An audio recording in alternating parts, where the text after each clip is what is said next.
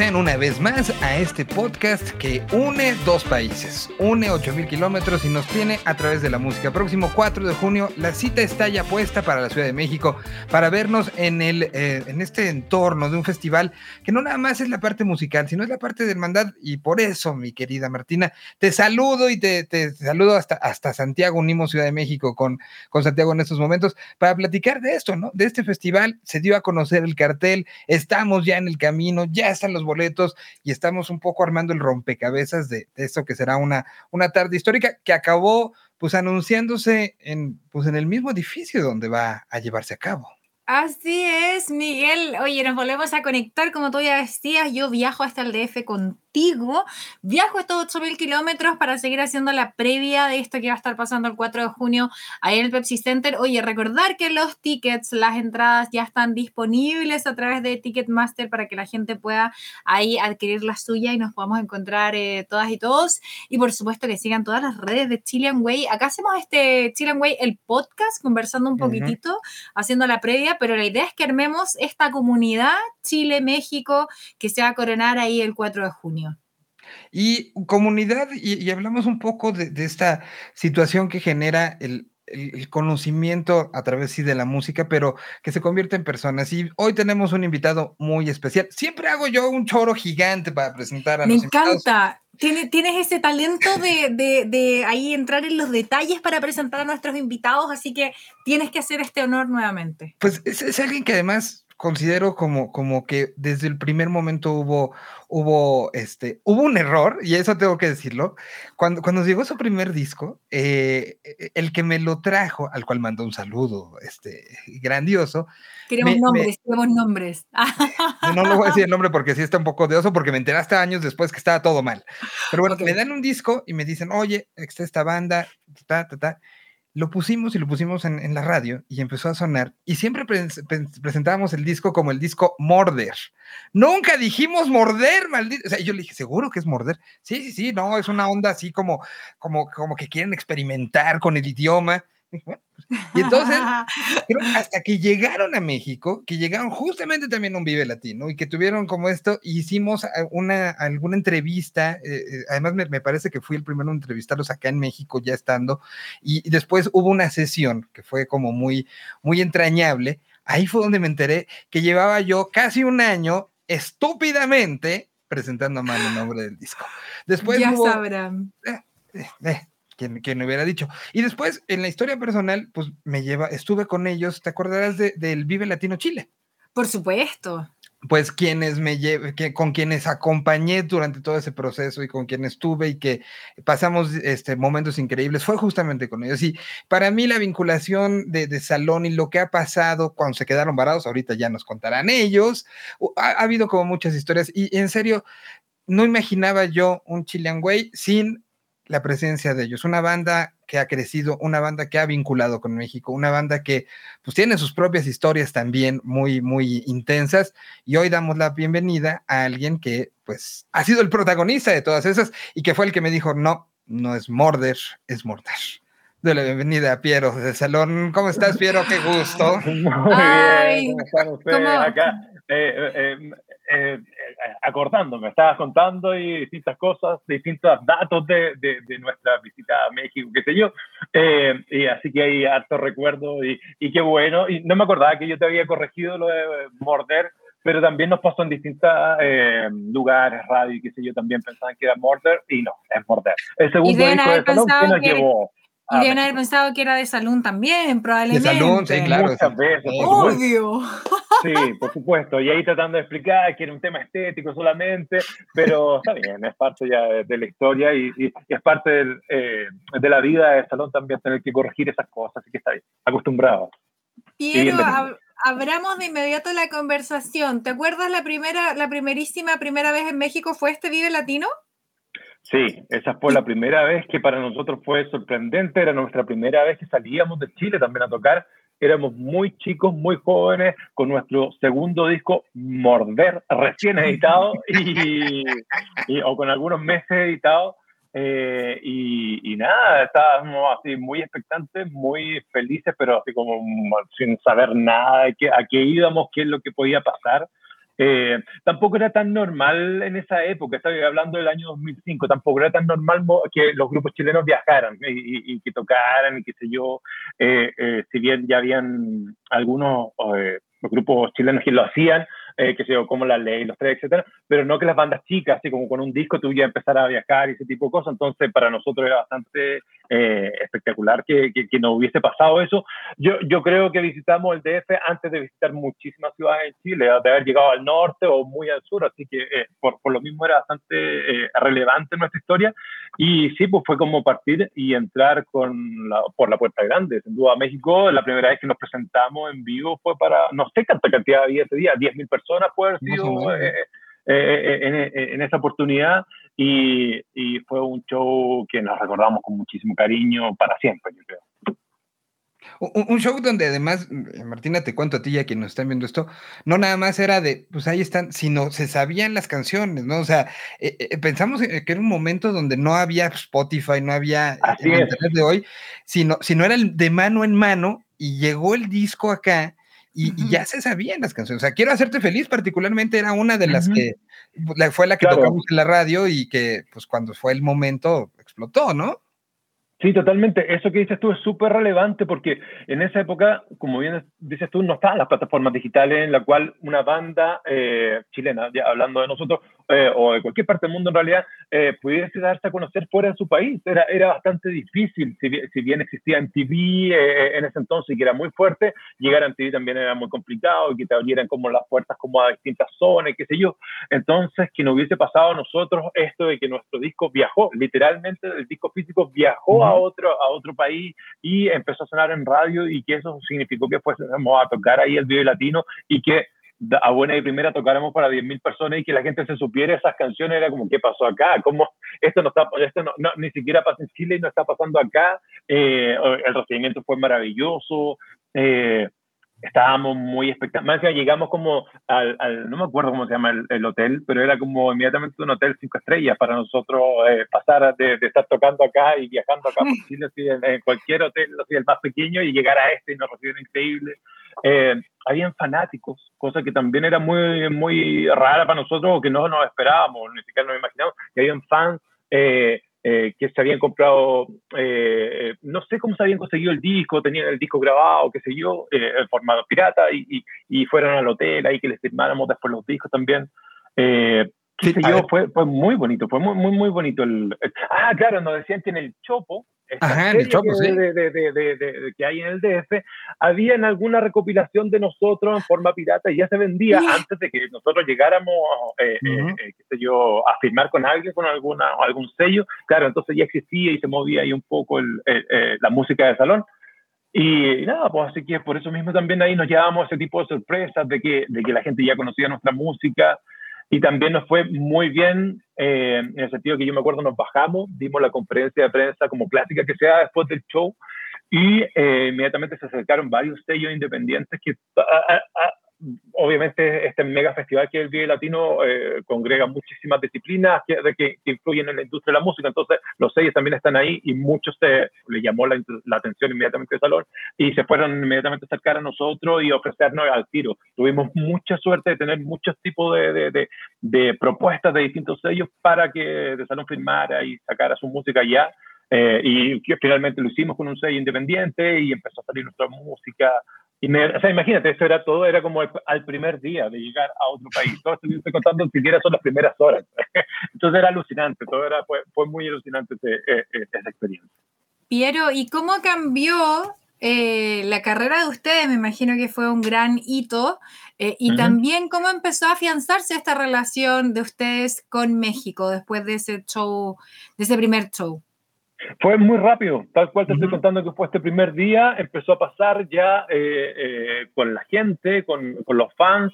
Eh, fue, no sé si ese mismo año volvimos inmediatamente a México o fue al otro año. Yo, yo soy el de mala memoria en de Salón, así que espero me entiendan y comprendan. Otto es el bajista de Salón y es el encargado ahí del recuerdo, pero yo tengo, tengo claro que viajamos muy pronto y empezamos a viajar constantemente y, podíamos tocar eh, en distintos lugares, en distintos foros, y, y siempre llenando y siempre con muchísima gente, conociendo nuestra música. Nosotros llegamos a firmar con Warner, me acuerdo, el, tercer disco, que era el que venía después de Morder, que fue el Abrázame, que también fue como el, que explotó acá en Chile.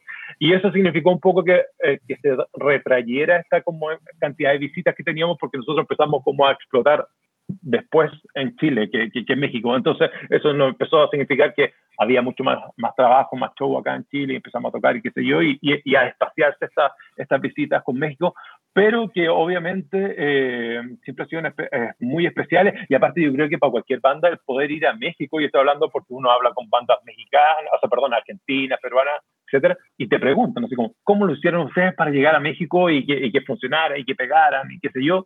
Eh, siendo, eh, es muy relevante, entonces para nosotros siempre ha sido súper importante cuidar esta relación que tenemos con México, con los fanáticos mexicanos que son muy, muy, muy, muy cariñosos con la banda. Yo me acuerdo de las primeras shows, las primeras veces, eh, muchos regalos, siempre nos daban muchos regalos, a mí que yo que toco con lentes, me regalaron muchísimos lentes, volvía con la maleta llena de lentes, de, de, de gafas y de, qué sé yo, de de, los fanáticos y, así, un montón de cosas. Así que sí, es, difícil empezar como a, recordar eh, esta relación ya larga, imagínate, del 2005 que tenemos con México y que eh, nos trae hasta el 2020, el año pasado, que pudimos tocar en noviembre y, ver que el fanatismo y el gusto por nuestra música sigue hasta el día de hoy. Llenamos el Foreign the Rock en, noviembre del año pasado con pandemia y todo. Eh, y la gente cantando todas las canciones. Eh, bueno, con, con, todo lo que significa ya hacer música en el siglo XXI, con internet y con, con ya no la necesidad de estar eh, eh, físicamente ya en un lugar, sino que nos permitía haber sacado varios discos sin haber ido a presentarlo allá y que la gente igual se lo sabe y qué sé yo, así que han seguido la carrera de salón hasta el día de hoy. Y yo tengo que ahí contar una historia que sé que Piero es una persona de, una pieza, un, tipo que no va a hablar mal de, la relación, pero esta relación tuvo su momento álgido. un momento que fue complejo y que pudo haber significado un rompimiento como, como, este, como en una relación de, personas. Un momento que tuvo un desengaño y, que fue fuerte para, para, la banda y que significó pues este, este festival que se presentó y que creo que hay que decirlo como todas sus letras por, por la, la, mala fama que ah, generó hacia, hacia propio México, pero también hacia la banda. Y, eh, y, que ellos entendieron y supieron separar mucho, pero hubo bandas que no han regresado a México desde, desde ese desaguisado. Desde, ese, desde, esa vez, de, ese recital, ¿en serio?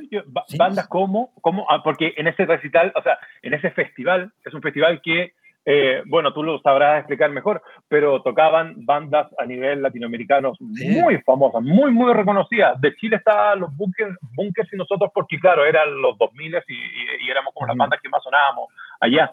Eh, pero bandas como cuáles no han regresado. Emma Orbiler no volvió con el no volvió solitario. O sea, ha venido con Lilia Curiaki y hemos platicado del tema, pero no se pudieron dar las condiciones para que viniera otra vez en solitario.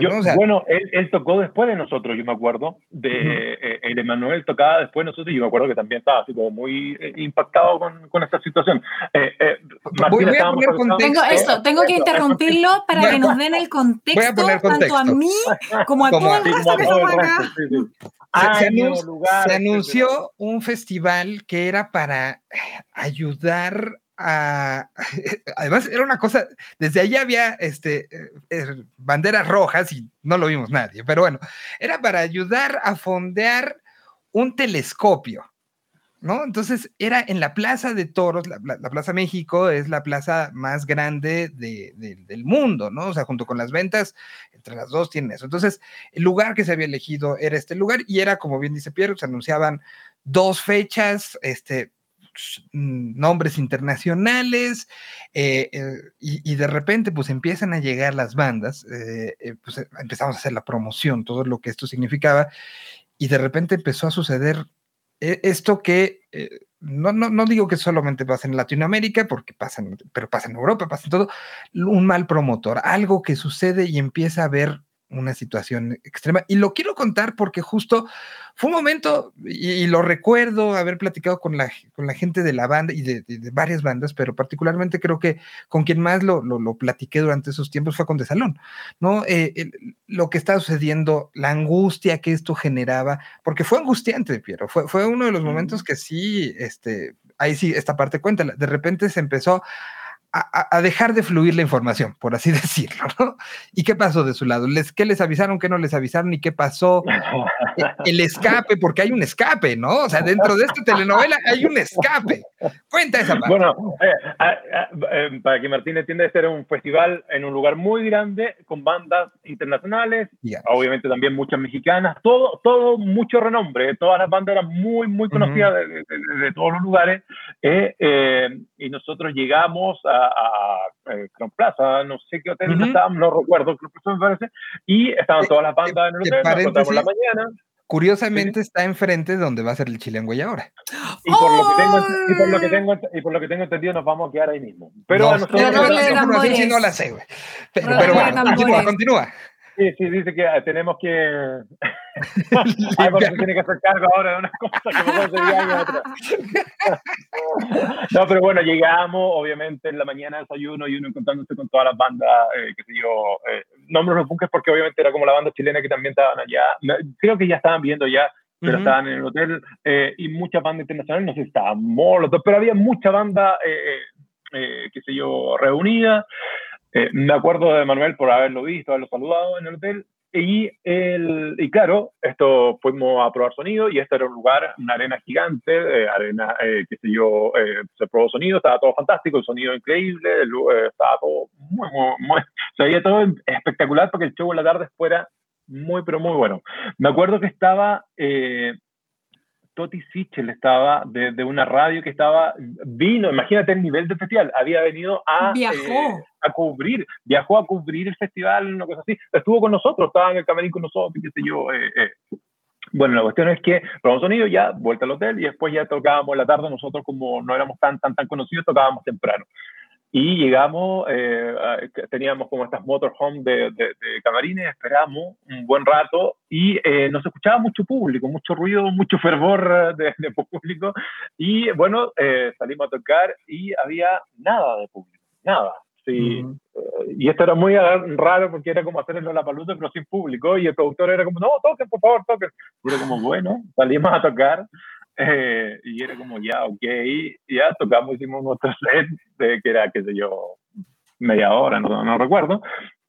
Y después bajamos y recuerdo que subía Emanuel, que para nosotros era como el cantante de la curia, que era como, y, y, era como, bueno, si él va a hacer lo mismo, tocar sin nadie, era como, bueno, algo era normal. Volvimos, eh, no nos quedamos ahí porque como que era medio raro todo, era como que no había tanta onda, no, no estaba pasando mucho tampoco porque las bandas iban llegando como a tocar, tampoco era que durante el día te encontraras con tanta gente atrás. No sé si tú estabas con nosotros, Miguel, en ese, así en, camarines y todo. No, estaba yo, después. transmisión transmisión, tú estabas transmitiendo. Sí, sí, sí. sí, Y, pasaba, sí, sí, sí. Y ustedes decían, bueno, pasó otra banda. Y, bueno, vengan, porque no sabemos qué.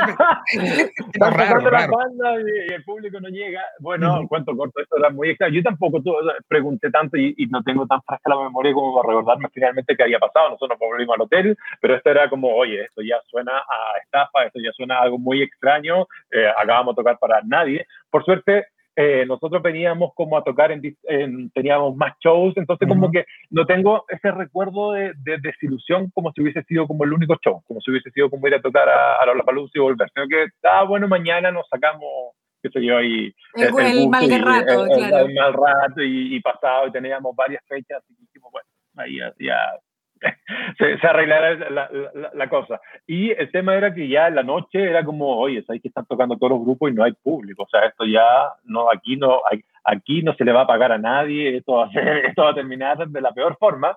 Y recuerdo que no sé quién llegó y dio el aviso como a todas las bandas que estábamos ahí en, en el, en, el, en el hotel. Eh, cada uno en su pieza, que soy yo, todo, todo, y era como, ¿saben qué? Para que no haya problema mañana, ¿por qué no se van temprano? de onda, dejen el hotel lo más temprano posible y vayan. Por, suerte, nosotros, por eso te digo, teníamos otro hotel, porque seguíamos de gira en esta oportunidad en México, entonces ya no teníamos que ir sí o sí a hotel, eh, si, si, bien no a las 7 de la mañana o a las 6 de la mañana que no habremos ido eh, a mediodía, nos fuimos muy temprano evitando cualquier tipo de problema. Eh, que, no sé, yo sé que fue como que todas las bandas a las 6 de la mañana estábamos saliendo en el hall del hotel, así como cada uno y dispersos, así como esto no va a terminar bien, nos van a terminar cobrando a nosotros el hotel y qué sé yo. Y, y bueno, después yo no sé si tú tienes más información de eso, Miguel, de qué pasó, qué, pues, en qué quedó eso. Se dio a conocer, sí, justo que, que había sido como un tema este, de, algún manejo raro. Incluso hubo unas declaraciones que, que encontré por aquí donde luego salieron algunos de los organizadores a decir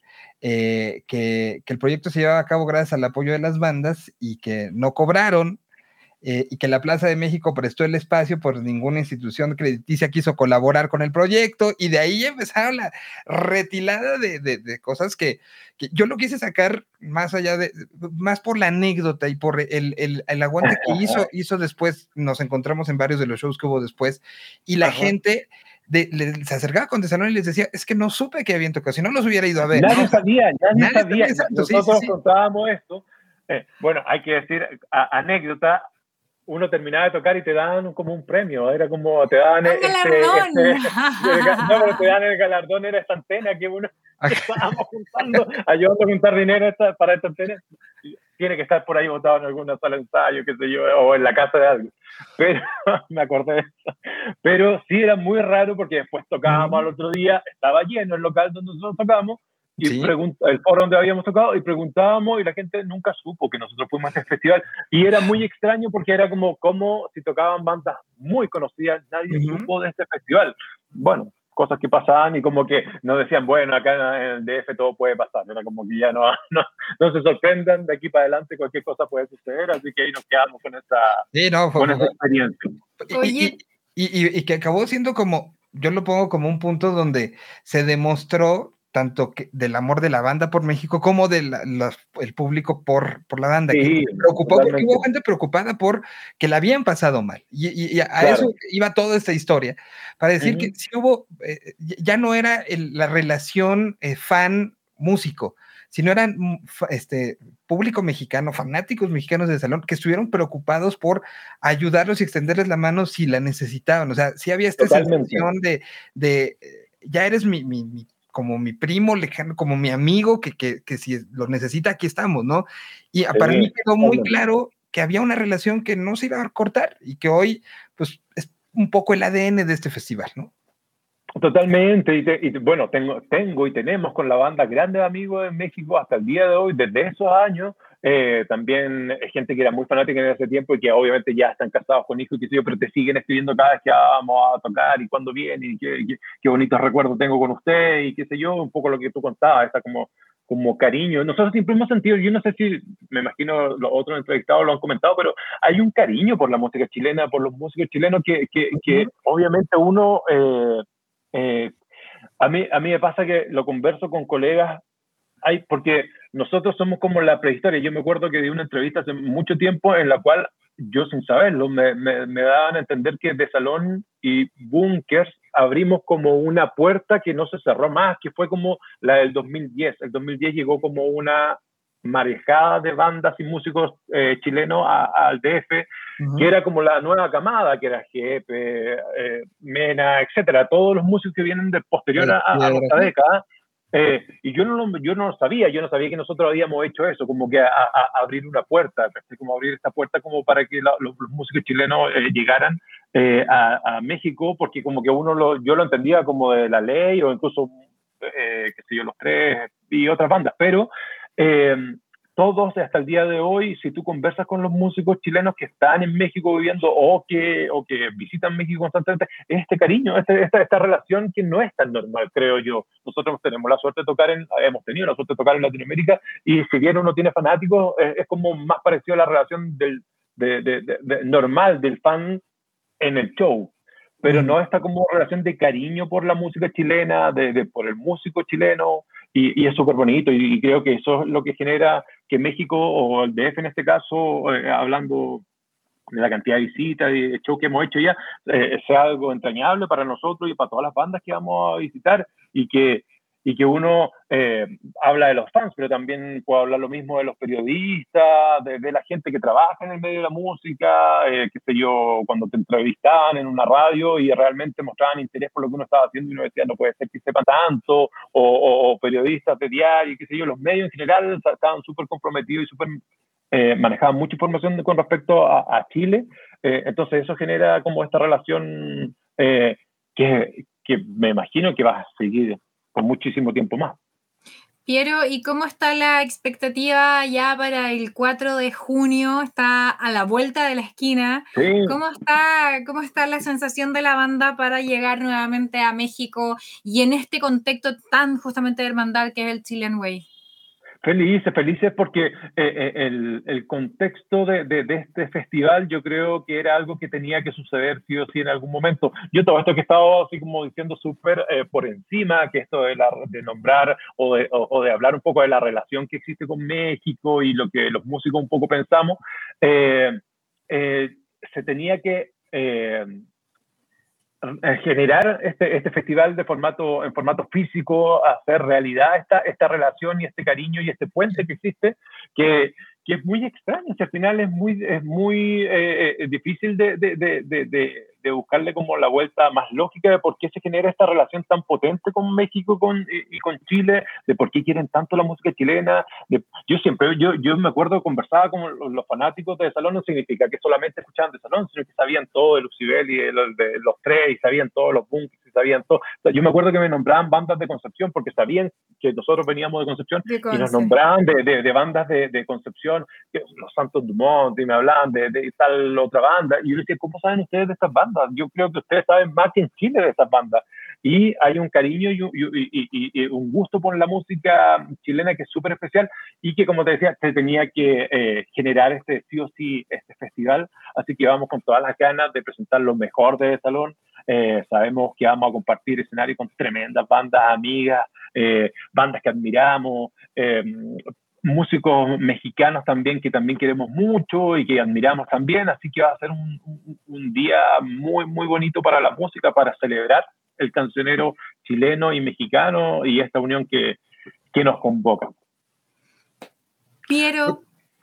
Pues solamente agradecerte y, y, pues queda poquito tiempo para que nos volvamos a ver en, en la misma zona pero muchos años después sí será, será, un gusto, un gusto. Y esperemos que no tengamos que salir tan temprano del hotel. No, y si salimos, y si salimos vamos a estar en grupo, así que está todo bien, pero Si se sale es por ir, por ir por unos tacos. yo le decía porque eh, eh, eh, es el mismo hotel, ahora que lo recuerdo, claro, que plaza. No, pero felices de estar de vuelta, va a estar muy bonito, obviamente, van muchas bandas amigas chilenas, así que sin duda lo, lo, que va a pasar ese día, lo que se va a generar ese día va a ser muy, muy especial. Eh, y bueno, feliz de, volver al DF, de, vernos, Miguel, y, y, de nada, pues, de, reencontrarnos con todas las amistades y amigos que tenemos allá y todas las fanáticas de Sala. Te agradecemos mucho por las memorias y pues esta práctica tiene que continuar, ¿eh? Tiene que continuar. Por supuesto. Porque todavía hay muchas memorias más por generar. Continuará en México. Y hay muchas historias, la verdad, tú lo dijiste al principio, lo, lo, lo, nombraste y fue como, uno empieza como a acordarse y claro, hemos oído tantas veces que hay muchísimas historias, así que harta, harta historia sabrosa, aún queda. Muchas gracias, Piero Duarte. Entonces te despedimos, pero nos vamos a estar ahí conectando nuevamente ahí en México. Perfecto, así que un abrazo para todos ustedes. Chao. Oye, qué buena anécdota, Miguel, te tenías ahí guardado. Una de muchas que tenemos con estos muchachos, pero pues más de estas pueden seguir escuchando a través de los, de los siguientes episodios que tengamos aquí en Chilenway, el podcast, y además recordarles próximo 4 de junio.